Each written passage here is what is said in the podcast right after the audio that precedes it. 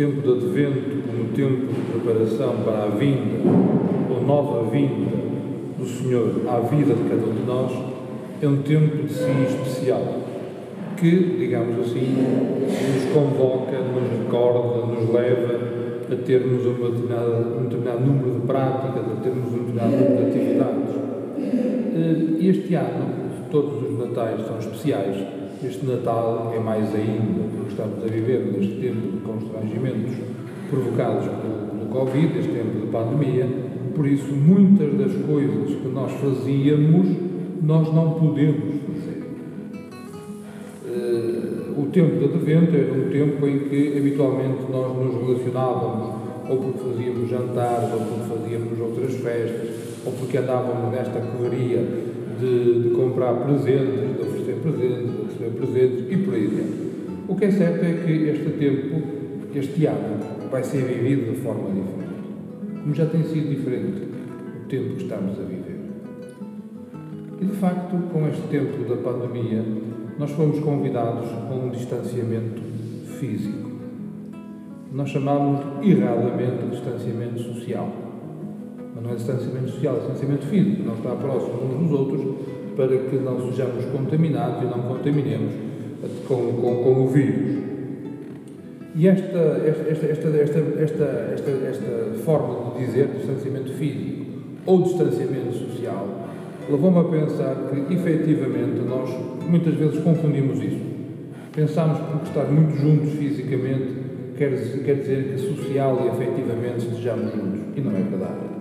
E muitas vezes estamos juntos fisicamente e só nos apercebemos da importância das pessoas que estão ao nosso lado quando, por qualquer motivo, não as podemos ter. Pensem, por exemplo, naquelas pessoas, naqueles grupos que nós, desde que começou a pandemia, deixámos de estar fisicamente próximos. Seguramente que de alguns nós nem nos lembramos. Isto diz da importância que tinham para cada um de nós. Daí que o tempo de advento é um tempo para preparar a vinda do Senhor. Mas preparar a vinda do Senhor, se reparares, quer no Evangelho, quer na segunda leitura, quer na primeira, não é prepara tu, é preparai vós. A preparação da vinda do Senhor é um ato comunitário. Daí a importância e o problema de eu ter começado pela distância física e pela distância social proximidade física proximidade social e afetiva, que não são sinónimos. Por isso, neste tempo de Natal, ou de preparação para o Natal, vamos nos apercebendo daquilo que é efetivamente importante. E é importante tomarmos consciência que o Natal vive-se essencialmente em comunidade. É a festa da família, é a festa dos grupos, é a festa daqueles com quem temos laços de familiaridade Logo, preparar o caminho do Senhor, tal como o profeta da primeira leitura, São Pedro na segunda e Batista na, no Evangelho nos diz, é preparar. Aliás, o próprio Isaías diz: grita com voz forte, arauto de Jerusalém, levanta-se em temor a tua voz e diz às cidades, não é diz aos habitantes, é diz às cidades, ao coletivo, preparai o caminho do Senhor. E o coletivo na nossa vida tem muita importância. Pensem, por exemplo, quando digo coletivo, não estou a referir à terminologia do Partido Comunista. Espero que não, não, não haja dúvidas. A, a, coletividade, o coletivo, a cultura, o ambiente onde nós vivemos, tem, muito, tem, tem muita importância para nós. Pensem, por exemplo, estamos aqui, quantos somos cristãos por causa do ambiente em que nascemos? Tão simples quanto isto. Se nos perguntarem, és cristão porquê? Meus pais eram cristãos, eu nasci num ambiente cristão e por isso sou cristão. Ou seja, o ambiente fez-nos. O ambiente fez-nos. Por isso, preparar os caminhos do Senhor tem que ter uma incisão, tem que, ser, tem que ter uma atividade, tem que ter uma manifestação coletiva. Nós, por educação, pela catequese que tivemos, estamos muito habituados àquele binómio natureza-graça. A graça pressupõe a natureza e planifica a natureza, sobretudo pela vivência sacramental, como sabemos muito bem, em que aquilo que nós somos, como seres humanos, somos condicionados pela nossa natureza. Mas a natureza é planificada, é, é, é levada à sua plenitude pela graça divina. Mas ao binómio natureza-graça seria importante juntar outro: cultura e evangelho.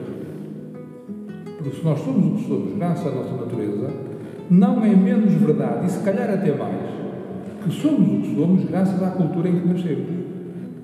E quando digo cultura, fique claro, não é cultura erudição, daquela que se vai à escola para tirar uns canudos. Não é disso. Quando digo cultura, refiro-me no sentido mais pleno da palavra. Cultura como modo do povo se, se entender, se expressar, viver e de alguma forma melhorar o ambiente. Quando digo cultura, digo valores. Quando digo cultura, digo capacidade de fazermos em comunidade aquilo que é essencial para a nossa vida como comunidade. Por isso, nós estamos muito treinados e, se calhar, motivados e, se calhar, focados em trabalharmos-nos individualmente. Mas se há coisa que caracteriza, que caracteriza o cristianismo, é nós sermos essencialmente comunidade. Por isso que devíamos focar a nossa atenção era na comunidade. Na cultura comunitária que permite a vinda do Senhor. E se nós, como cristãos, somos chamados a ser sal da terra, o modo como as nossas comunidades cristãs viverem os valores do Evangelho, geram cultura e convertem a cultura. Somos profetas. Penso que já nenhum de nós terá aquela veleidade de dizer o Natal de hoje não presta. O de antes é que era bom. Mentira! O Natal antigo era péssimo, era horrível. Era uma festa pagã. Era a festa do sol invictus e as Saturnálias. Aquilo era do piorio. Por isso é que o cristianismo evangelizou a cultura, dando um novo significado a estas festas. Está no nosso, no nosso ADN, está na nossa natureza levar o Evangelho a planificar por isso, esta tensão entre o Natal pagão e o Natal cristão não faz sentido. Porque o Natal nasceu como uma festa pagã. Nós é que, para superar aqueles desvios e para melhorar aquela concretização cultural, nós, Igreja, na nossa sabedoria, o que fizemos foi, já que vós celebrais aí o Sol invencível, vamos celebrar a verdadeira luz que nasceu para todos, que é Jesus Cristo. Por isso, demos um significado novo àquilo que gera um acontecimento cultural. Portanto, este é o desafio de preparar a vinda do Senhor. Gerar, recordar, aprofundar significados que planifiquem o ser humano naquilo que já é a nossa vida normal.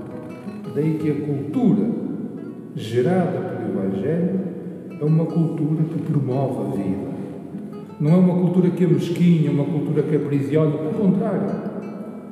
O Evangelho, quando entra na cultura, faz com que, com que aquilo que é bom seja ainda melhor e aquilo que, que é desumano, que está contra a dignidade da pessoa humana, seja convertida, seja substituída por algo que efetivamente defenda a pessoa.